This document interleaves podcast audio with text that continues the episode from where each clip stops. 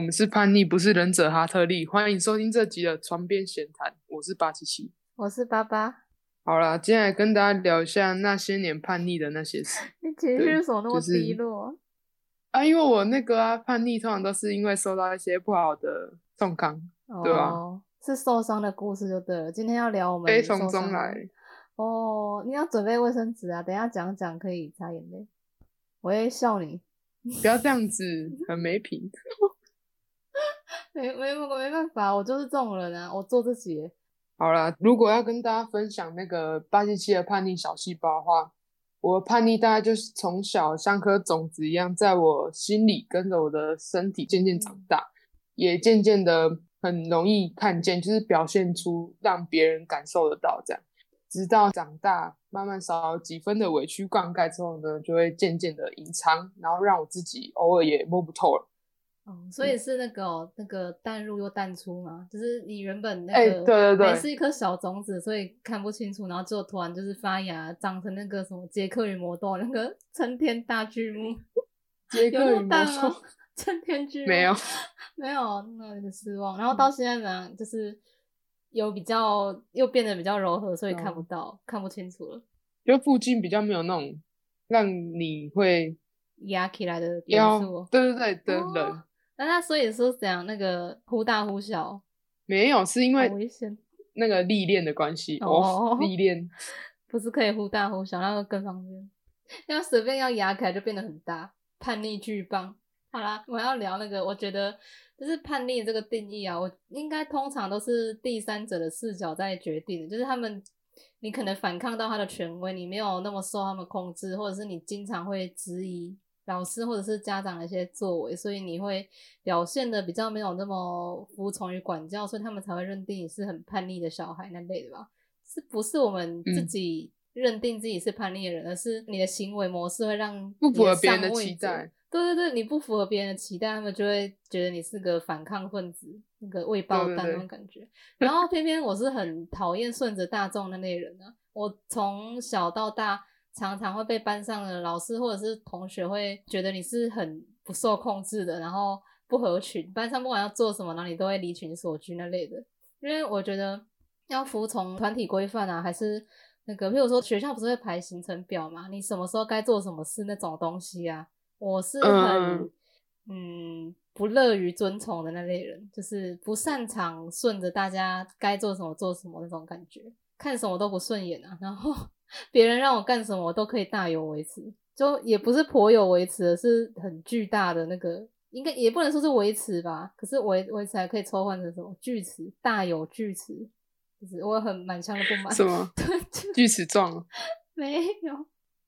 对啊，反正就是我的那个生长经历有很多次因为反抗，然后惹了一些有趣的小故事。对，哦，好啊，那一般大家认知的叛逆期大概在十三岁到十四岁左右吧，就是自己回想，大概会在国中青春期的时候。嗯但是上网查的话，会发现有一个说法是，孩子的三大叛逆阶段可能会落在四岁、八岁跟十三岁的说法，所以当然会让自己很好奇，说，哎，啊，四岁跟八岁是什么原因才会让自己很叛四逆呢？所以嗯，对啊，四岁超小的欸，所以就稍微看一下内文，大概是说四岁的时候就是自我意识开始萌发，接触到这个世界也比较广，像是什么幼稚园啊之类的，然后你家庭里面可能会有新的成员出生，然后又比起以往更能表达自己的意见，所以就没那么好骗，然后也没有那么好耍，可能妈妈跟你说叫你去帮他拿东西，你就跟他说不要，因为我懒得爬过去之类的。哦蜡笔小新他对就会跟对对对他们说我在忙着什么脱险哦，看什么？对对对，他说我 在忙着什么，看什么动感超人怎样。忙着哎、休息，对，就是对你你想知道四岁怎么叛逆，就去看蜡笔小新就对差不。多他五岁嘛，对对对，差不多差不多。好，再来就是嗯八岁，对，八岁就已经上小学了嘛，那当然你记忆一定更清楚，所以我觉得是更有自己的想法，然后主观意识也变得更强，对大人的管教就会变得不耐烦或者是反抗，因为你们想法可能会不一样。你觉得大人帮你安排的你不喜欢，然后你就跟他说我不要这样。对，然后因为智商也开始有所发育，所以那个你去到补习班，你也会发现补习班老师的智商可能有缺陷，你就显而易见。对，因为你的智商已经开启了，你可以用你那个单纯又独具慧眼的角度去发现，说你周边其实存在的很多还蛮拉萨的米娅。对，因为我们还没有被社会那个污染过，所以我们可以特特别透彻。对，指点他们的所作所为。以巴西西举例好，就是像我从每天黏在爸妈身边啊，就是跟他说他买玩具什么的，两三岁的小孩慢慢长大到有自己的想法，会看不惯或者是不耐烦大人的做事方法，被说你可不可以乖一点的小孩，就这句话很其实会很伤心的。但是因为那时候可能真的很皮吧，大概只经过四年的时间，大概在国小的时候，从幼稚园开始讲好了。我小时候的幼稚园离我家走路走一分钟的距离，就是一大概一个大路口的距离而已。我们家门口就可以看到幼稚园的门开了没啊？那么好的那种，靠，对啊，好羡慕。对对对，这样你都要走很久才到。要都是我爸载我去的啊，要有一段距离这样。啊，就是我上幼稚园的时候，我爸妈或是家里的大人、阿公阿妈之类的，都还是会在我放学的时候来。牵着我的手带我回家，或者带我去我们家旁边的公园玩，所以我就觉得说啊，幼稚园很开心啊，然后去上课，然后玩一玩，就是准备又要放学这样，然后放学之后又继续玩，中午都不睡觉，这样很开心。哇，对，幼稚园的中午 很精彩，我也都不睡觉，我还会逗老师玩呢。啊，而且现在那个现在如果不睡午觉的话，就觉得说走路累啊，然后那个幼稚园都完全睡不着。然后你记不记得之前我跟你说过，那个幼稚园老师会来巡啊？然后我就模仿打钟的声音，然后我就 睡觉的时候在那边当当当当，然后老师就开始学，在找说是哪一个小朋友在学那个钟声的声音。在那边呢？对，我就不喜欢睡觉啊，然后我还会试试着要把隔壁小朋友摇起来跟我聊天。你就叫他起来重睡，然后你会不会被他打？没有，他都翻身不理我，因为睡在隔壁的都是随机排的，也不会不见得会是你朋友，也不有有时候不会是同班的。哎，我们可以抢位置呢，就是你要抢旁边自己朋友的。哦，我我我喜欢去抢隔壁靠窗的位置。靠窗？啊，不是睡地上啊？对啊，睡地上有上下有上下啊，上排的会靠窗。对，哦哦。今日分享你精彩的故事，就是从幼稚园讲完了嘛，讲到大概在我读小学的时候，我放学啊，通常就是只能一个人被迫去安心班长大的那些日子。其实我觉得自己那段时间蛮可怜的。嗯，放学的时候就听到那个钟声啊，大家都很开心要回家，然后又来讨论说什么他妈妈要来接他，然后他们要去呃吃什么午餐之类的。但是我就是又要自己低着头走向那间有情绪不稳定老师的安心班，而且安心班其实离我国小在隔壁而已。哦，因为也是很为什么都那么近？对，超好笑。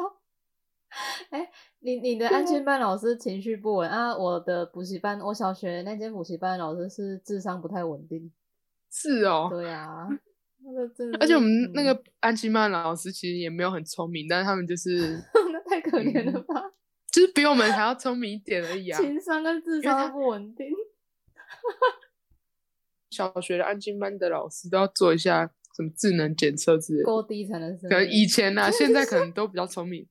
哦。他已经被替换掉。很多人。对啊，我之后也要跟大家讲讲那个补习班的故事。他为什么会智商不稳？简单的说，就是那个啦，会包庇那个霸凌，会霸凌别人的同学。对。所以我才觉得他智商不太稳定。也是有洋葱。我想说啊，是因为在安亲班这个封闭的环境下，不管遇到什么不公平的待遇，我我妈妈都不会就是真实的知道某一件事情的全部的样貌。这样，因为老师如果看到我妈妈来接我的话，他也只会用他那个双面人的技能告诉我妈说我在里面过得超棒，然后安亲班都会培养学生啊，然后成绩有多好之类的。其实我都会不定时的跟他抱怨说。我在安亲班就是过得不是很开心，然后想要换一间补习班。那我妈那时候还是觉得说，老师要会演，你们才会乖啊，然后功课才会好这样子。对，后来就小学六年嘛，所以那几年，我跟我妈常常因为安亲班这个话题有一些大大小小的争吵。但那个时候我也开始很讨厌大人的自以为是。我们争吵的原因会小到说，我可能从四点放学，然后就开始写功课。学校功课写完之后，还要写补习班的功课，然后补习班功课又超多，可能会写到八点多才能回家这样。然后我妈她只是说，如果你要晚回家，只要打一通电话，补习班老师打一通电话来，你就可以晚回家。然后不管多晚都可以。有可能是因为真的很近的关系吧。然后或者是事情大到我被安全班老师赏巴掌，然后我觉得很夸张、很难过，然后跟他们反映都觉得呃没关系。也就是说，不管怎样，我还是得待在这个对我来说像是地狱的地方到国小毕业这样。好久哎，六年呢。对啊，超久。然后后来其实我有点麻痹到那个环境，就是啊没办法，反正你也就只能把在那边待到国小毕业。对啊，我记得我上到高年级的时候，换留在学校的那个就是课后辅导班哦，待到九点。那我之前我朋友好像也有上那个超干，然后那个要搭回家的校车是民营的那种，他们会开那种类似面包车嘛，就是比较大台的那种。箱型车，他会营运，然后载小朋友回家啊，九点多，然后搭那台车的学生都素质很，嗯，对啊，就有我那时候是白天跟放学都搭那种车，然后白天的车上是会有一些中低年级的小学生在车上放小黄歌，我真的很讨厌，因为很吵，然后又很没水准。小黄歌什么？就是会放一些那个色情题材的歌，才中低年级哦，而且是我我那个时候哎，太扯了。对啊，我我觉得很而且很吵，然后他们又很没教养，就是会大声讲脏话什么的啊。放学后那一班车是还好，因为车上几乎都是高年级的学生，都跟我同辈的。然后有一个男生也是加九型的，虽然他人很好，但是我不知道他也是就是为什么要选择这种叛逆的方式，然后 就是。整个很吊儿郎当，然后还很会注意说车上人的表情。他有一次我就打了一个哈欠呐，他就跟我说说你嘴巴好大哦，我靠背，我就催他，你知道吗？我他有跟你说那个吗？有输过没怕过？他好像没讲。我记得他后来还有加我 FB，然后每次我会 po 一些我画的图，他就会来夸我，然后我就会觉得哦人真好，但是为什么你要那么皮？就是。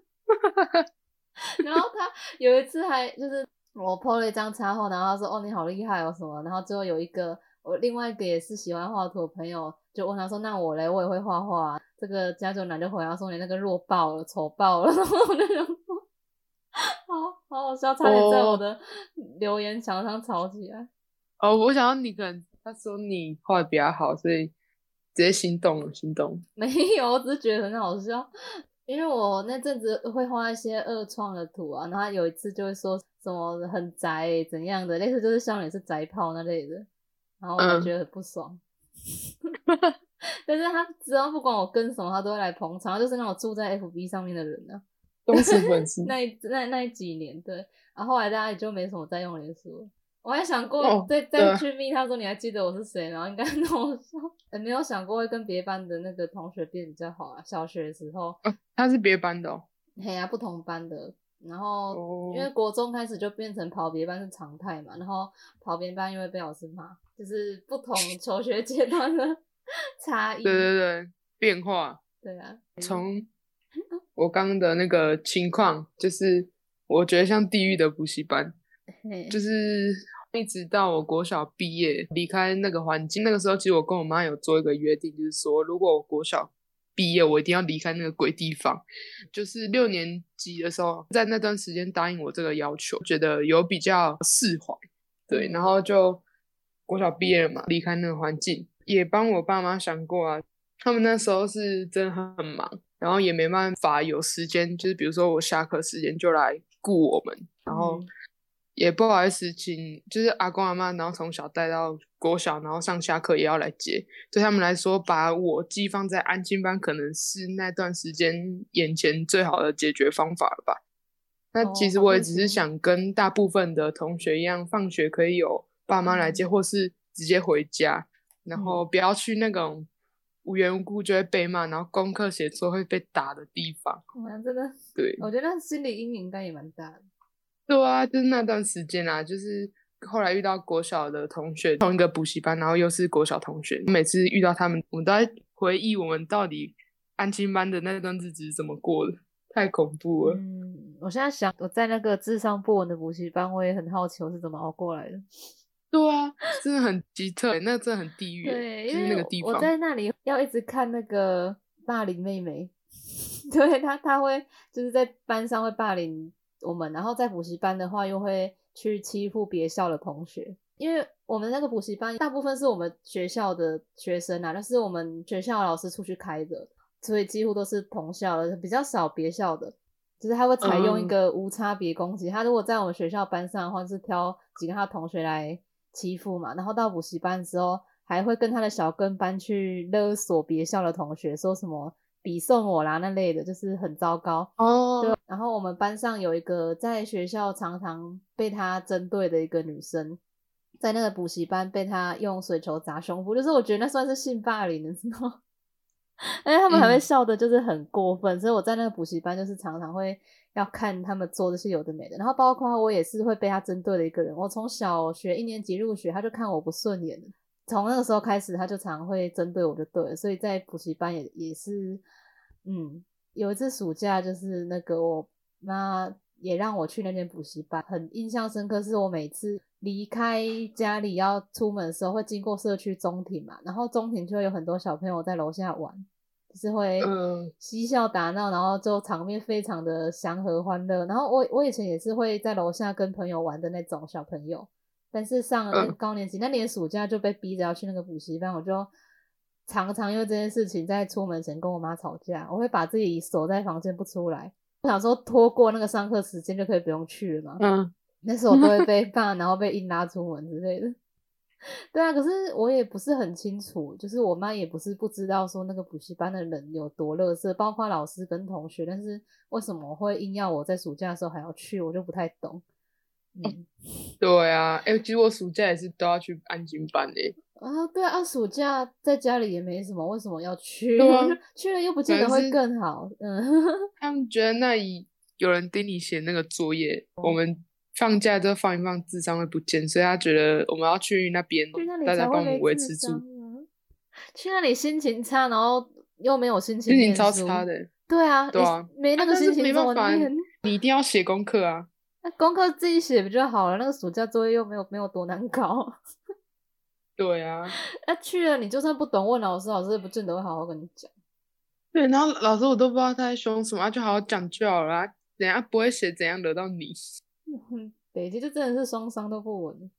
啊，我们在补习班也几乎都是被丢着考卷发现，我们在那边写，然后写一写就离开，这样 是是有什么？然后你不会写也是空在那里啊啊！人家说什么你不会要自己去问老师啊，老师都在那边不知道在忙三小，哎，呃，反正补习班不知道还在不在，他的那个名称，他的名称超弱智，还是抄袭那个吉普力知名动画。哎，我补习班在，而且我现在有时候我会故意经过，没有，可是我没有比啊比那个老师中指。踹他铁门，踹一下。他那个他那个玻璃门上面全部都贴奖状，然后根本看不到里面。到底在挠什么？超丑，还怎么？哎，我记得到国中的时候，你有没有常常会接到那个补习班打来的招生电话？对，然后我跟你讲，我有一次就是不知道是谁出卖我的资料，然后就补习班打来，我已经接过好多次，而且只要临近当时不是有那个什么，诶，要升高中考那个什么？会考会考，对对对，临近会考会更多。有一次打来说什么，哎，就是听说你成绩不错，要不要来我们补习班啊什么的。然后我就跟他说你要找谁？他说要找爸爸。然后我跟他说哦，他现在跟家人回南部哎。那他就问我说那你是谁？我说我是他姐姐。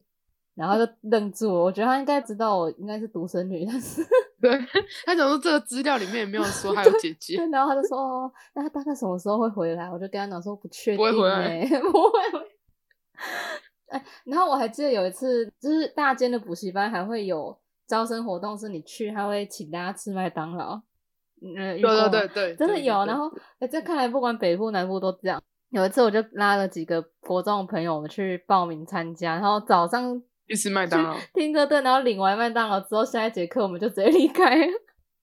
然然后后站超，对，然后那个老师脸很臭，知道我们在扛早餐的，然后 然后他还有叫我们要留家里的电话哦。我我家电话号码我就故意写错一个字，把三写成四之类的。然后他还他很恐怖诶，他还有试打诶，就是他有确认这个电话真的是你家的吗？然后他跟我说，哎、你好像留错了哦，只是我打去，他说不是你家诶，超恐怖，哎、好恐怖哦！对啊然后我就逼不得已就只能就是填正确的这样。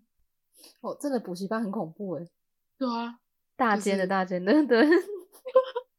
因为我后来有国中的时候有在小间的补习班待过，是那个夫妻开的，他们都是老师，就自己开了一间补习班，然后那里就是气氛很好，大家都是很友善的，同学友善，然后老师也很幽默又很轻松的一个氛围这样。但是我嗯很不喜欢理科，我的我偏科应该从喜好那个开始有所影响，尤其是理化。然后那那对夫妻的那个老公是教数理化学的啊，教理化，老婆是教数学，然后老公是教理化跟那个生生物科学之类的。然后有一次我在理化课上想事情，分心，理直气壮的在分心，我在想说我图要怎么画会比较好。那时候常常在烦这些 有的没的事情。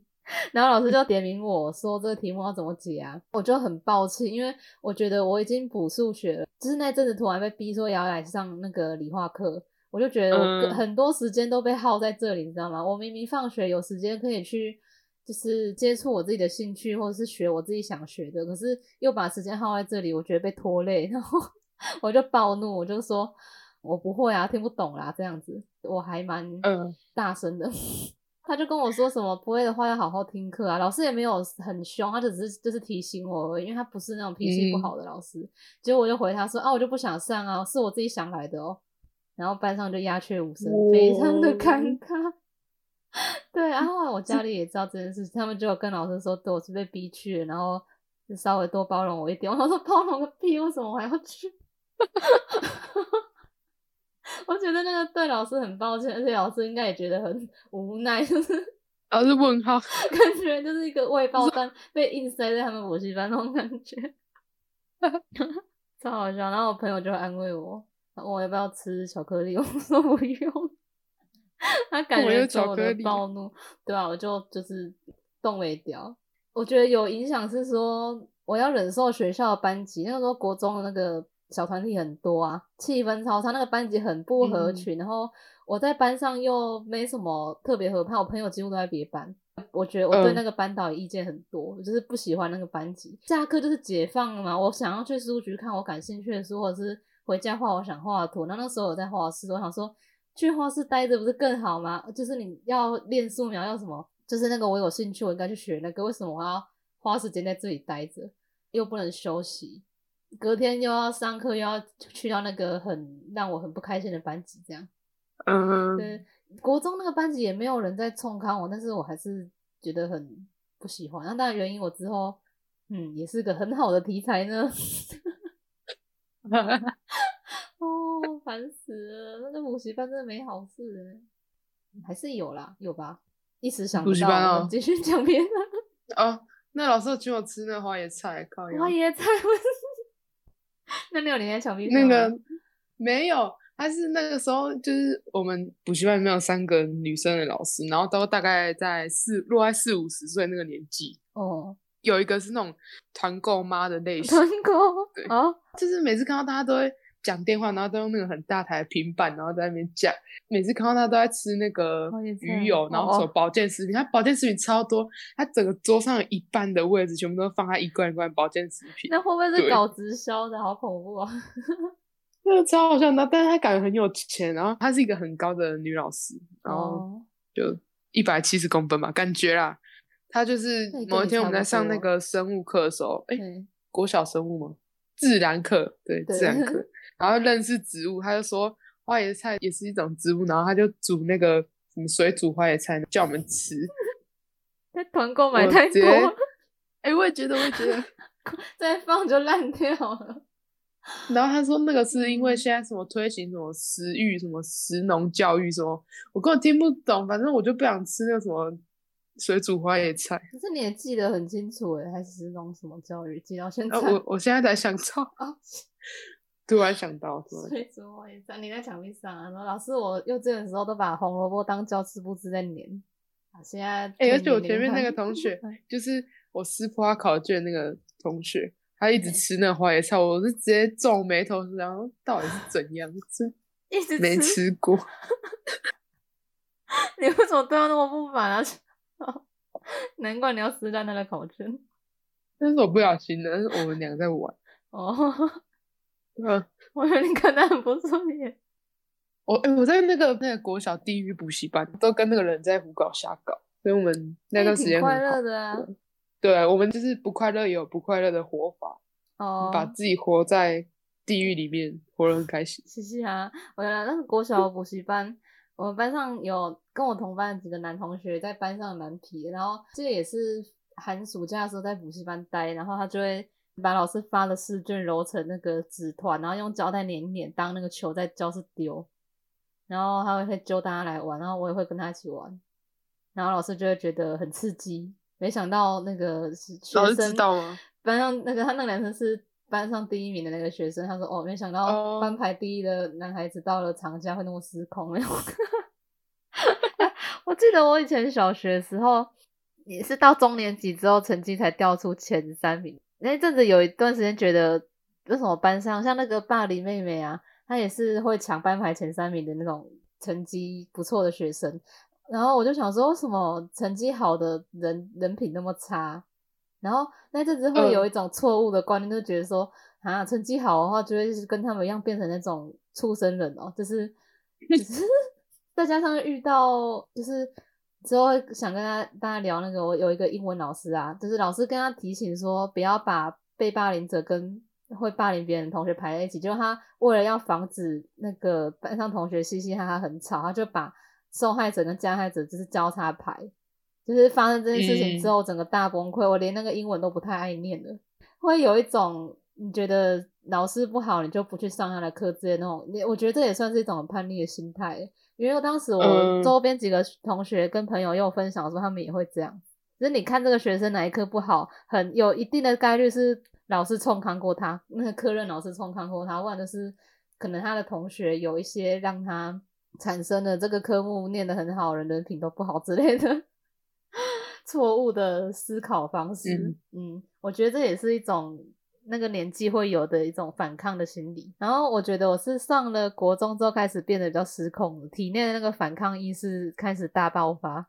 对，但是我没有做过什么很出格的举动哦，因为你也知道，那个我待的这个县市很小，很嗯多消息之间都会在同学跟同学家长之间传来传去。当时候在画室一个同学啊，他小我一届哦，他就说他妈妈的同事好像是我的同班同学的妈妈吧，然后他就从他那里听说什么我这个人有点坏坏的，但到那时候我就想着很问号，因为我。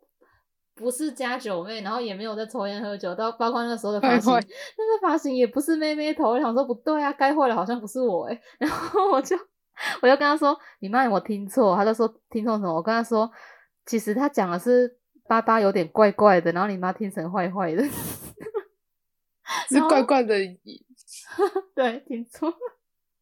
好了，没有我乱讲的啦，只只是就是很想不明白为什么会被这样传。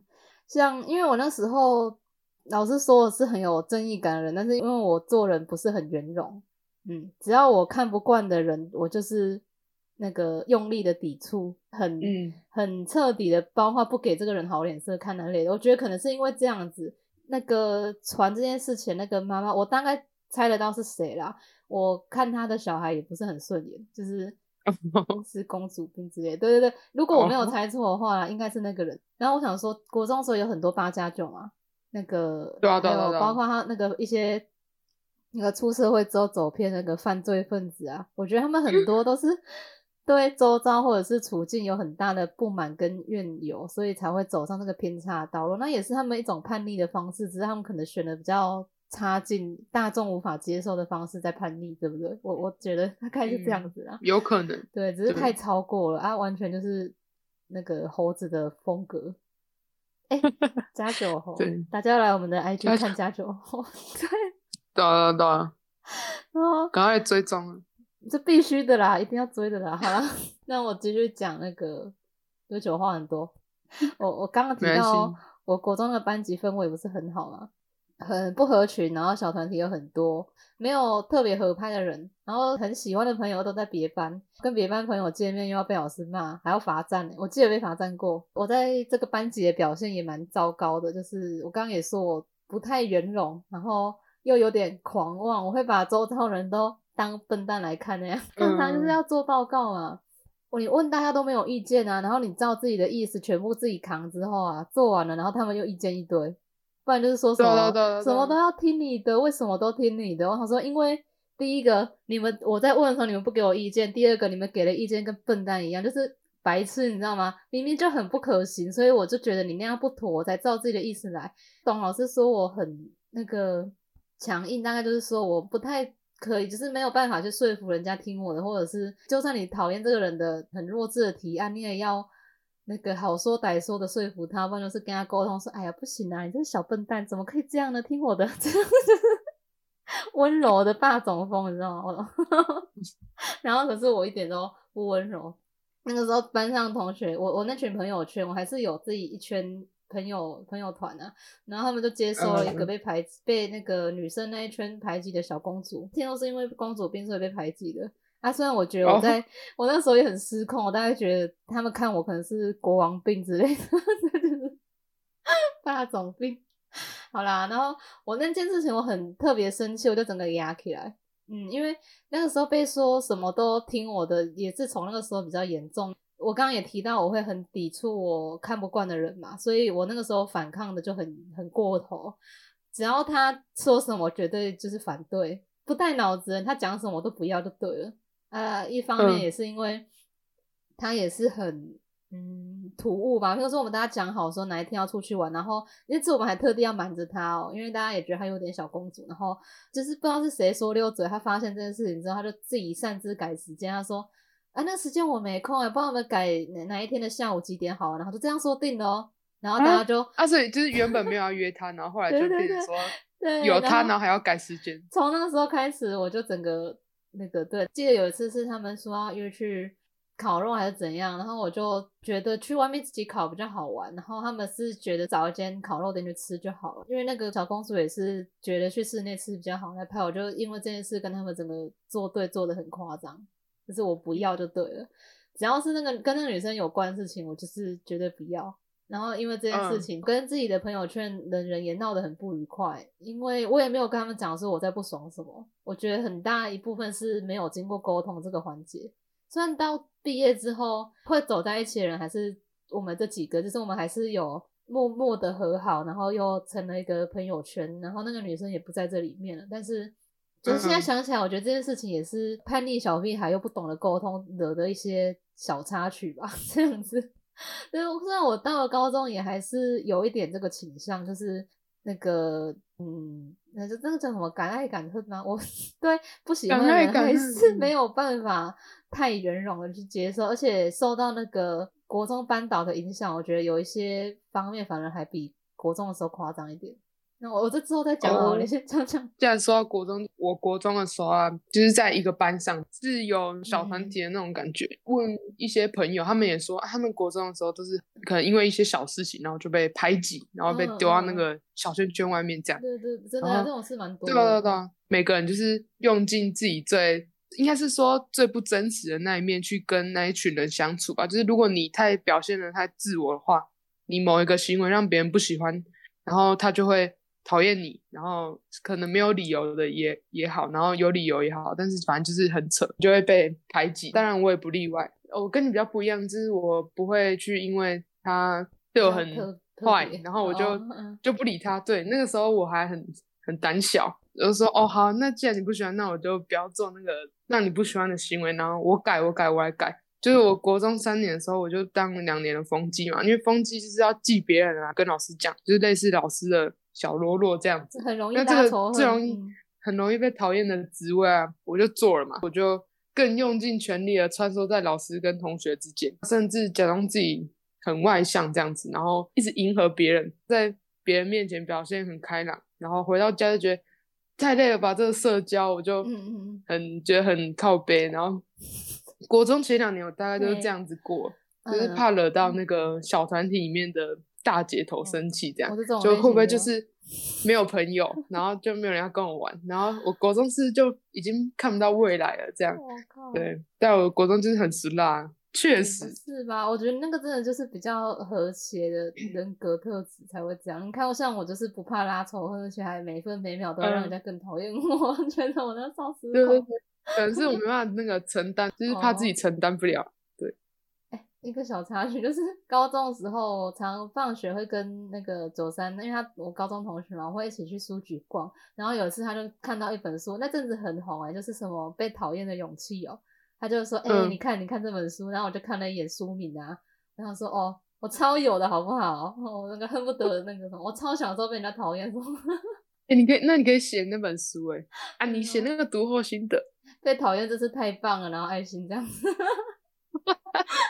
啊，好失控，简短有力。那个时候比较比较那个智商不稳定，现在没有了，现在双商稳定。就是风纪鼓掌，我好几次都想把这个职位甩掉，然后我就去跟班导讲。而且我们班导如果去找他的话，都要蹲在旁边，我都不不懂为什么一定要蹲的，为什么不要用站着就好？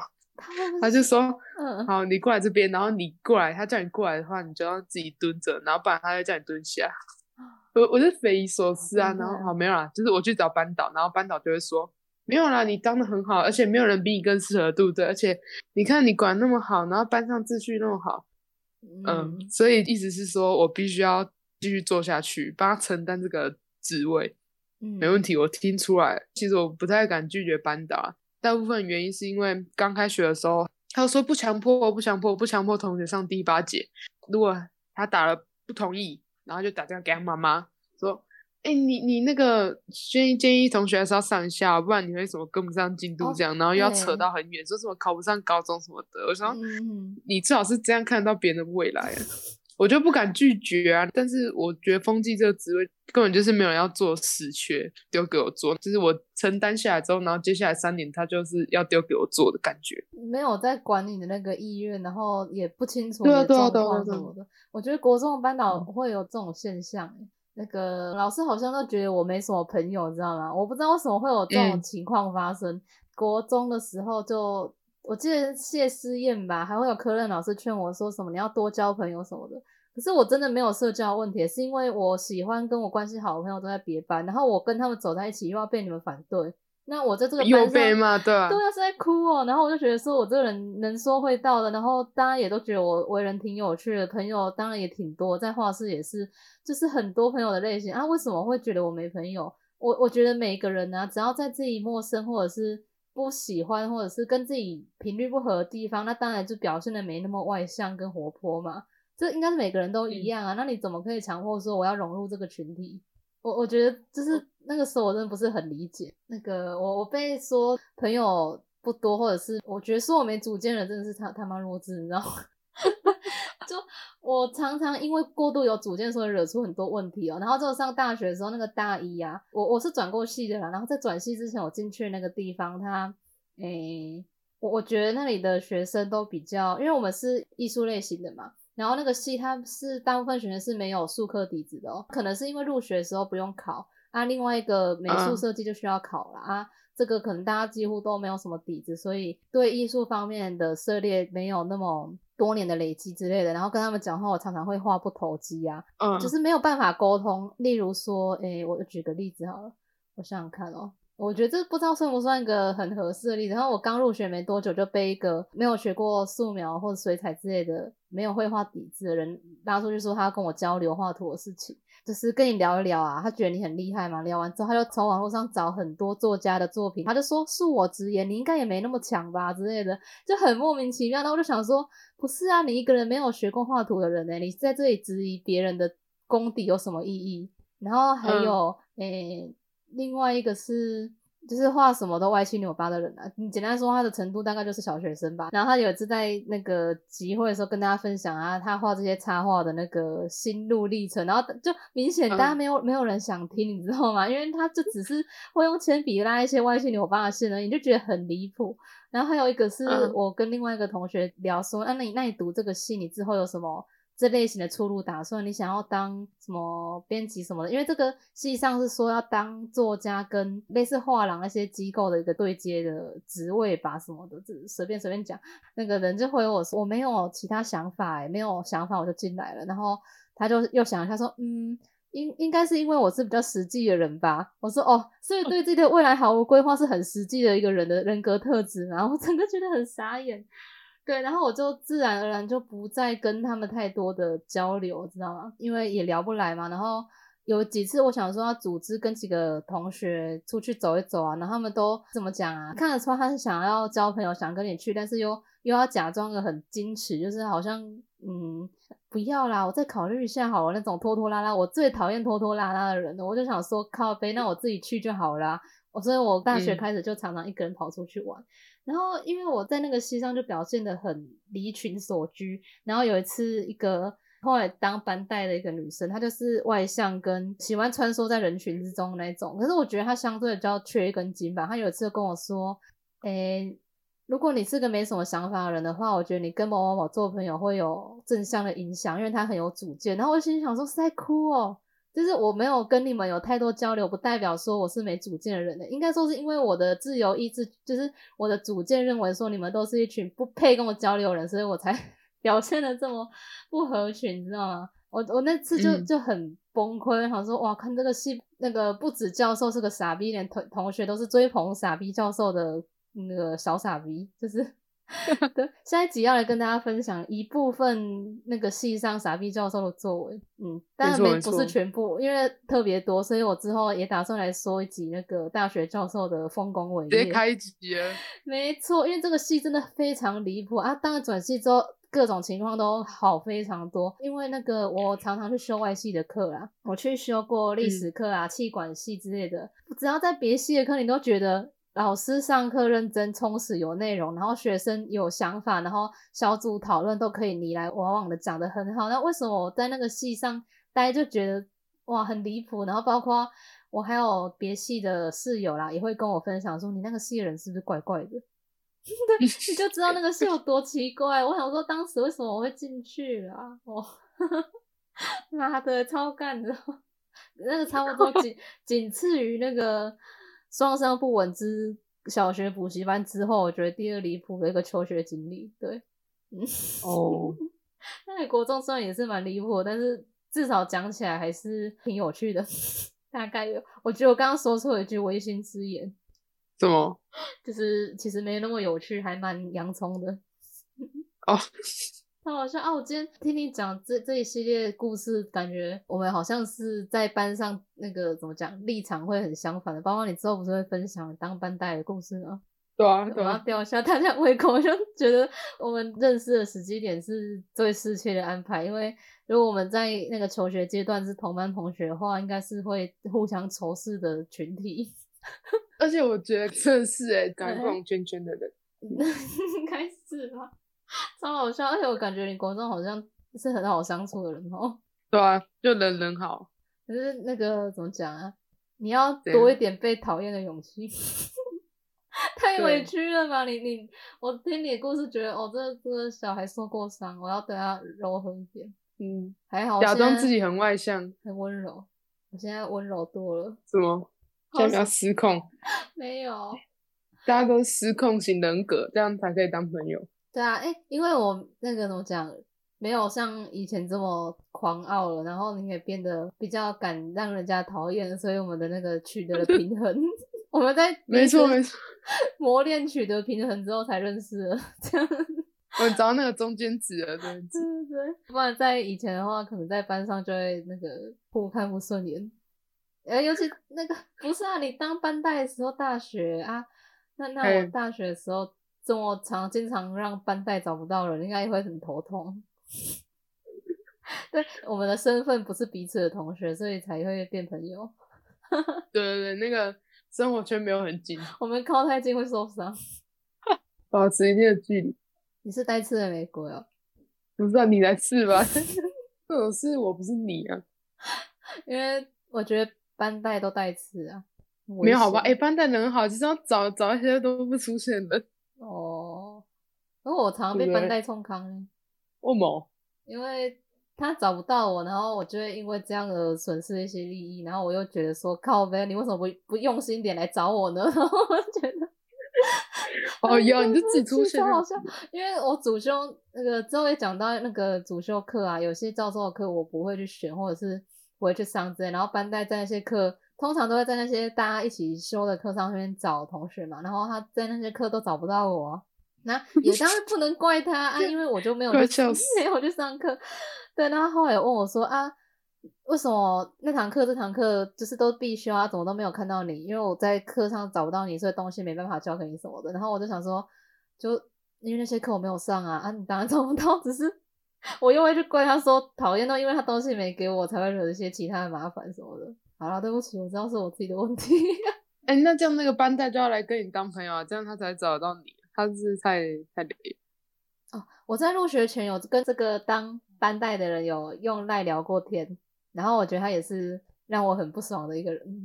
哦，但是真的没办法，对啊，因为那时候有时候有聊过他就是在做什么事情，然后我跟他稍微分享过，然后他就一直泼你冷水，然后、哦然后到最后我就直接传自己的成品之类的给他看，他就觉得说哦，那你其实很厉害，他觉得他刚刚多讲，但是我觉得来不及了，我已经不高兴了，我就没有再跟他有交集。已经在不爽了。我要剧透下一集，因为今天已经讲不完，但是又很想讲一点。那个大家一进去的时候，就是有一科上课每次都会吹嘘说他喝洋墨水的，我都叫他洋屌教授。然后他的课都还蛮小儿科的，他有出过一些很幼稚园的功课，我下一集再跟大家详细解说。反正大概就是简单说，就是他的课内容很浅，然后你如果有一定的基础或有底子，或者是你有去那个在外面有额外去进修过这个领域的事情的话，你都会觉得超他妈弱智这样。这个班带又是就是很积极上进、讨老教授开心的那种学生，他是嗯教授讲什么他一定会呼应的那一类型，跟我相反啊，因为我会带着智商审视说。这教授好他妈弱智啊！我才不要当这种弱智呢！哼，这样子小傲娇。然后 那个班代是属于他优等生，老师讲什么不敢说二的那种类型，我觉得。然后哦他上课的时候，老师会教大家提一些诶、什么气话啦之类，譬如说什么文创作品气话啊，然后他就会上台说什么。我觉得呢，我们可以，他我跟他讲说什么可以印一些纸胶带当周边啊，可以送分送给来参与的人啊什么。然后我想说，哇靠，这种小弱智提案，我就觉得怎么讲啊？你只要是个人都可以想到，很没创意。可是那个教授又听得很开心，然后觉得很棒。那次那个教授有个作为，我也很不高兴，就是教授知道我是班上不合群的类型嘛，包括他那个课纲跟课规不符的时候，跟他吵过架，我觉得他对我就有一些偏见了。然后那次上课的时候，轮到我这一组分享的时候要上台，然后教授讲了句说什么？哎、你是真的有想法才来讲，还是上来混混时间而已？然后班上就有人在那边窃笑。我这件事情我记到现在，我还是很不爽哎、我肯出席那个哎傻逼课程，你就该偷笑了，好不好？你竟然还在那边质疑我没有想法，我有的是想法，但是我不屑跟你讲，你这样高兴了吗？我很想这样子，哇，不行，暴怒吧，哇，我刚刚那个那一连串那个超超 顺的欸，哦对不起，因为我真的很气，我现在想起来那些回忆，我还是觉得，难怪那个系上有些教授会被撤换掉，你知道吗？就是 我不知道这个汉阳表教授人还在不在啊，但是我觉得他如果还有一口饭吃的话，你加紧把握可以吃饭的日子，好好过吧你。是戏王找一下他的名字。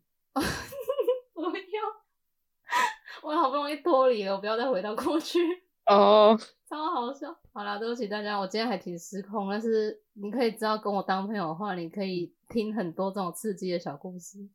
那我不知道会不会惹祸上身，如果要寄律师函给我的话，我请我的经纪人跟你们对接。那经纪人谁啊八？七七，你要加油！不要寄给我了，拜托拜托我都不在家，然后我好啦，都不会理。班带帮帮人家。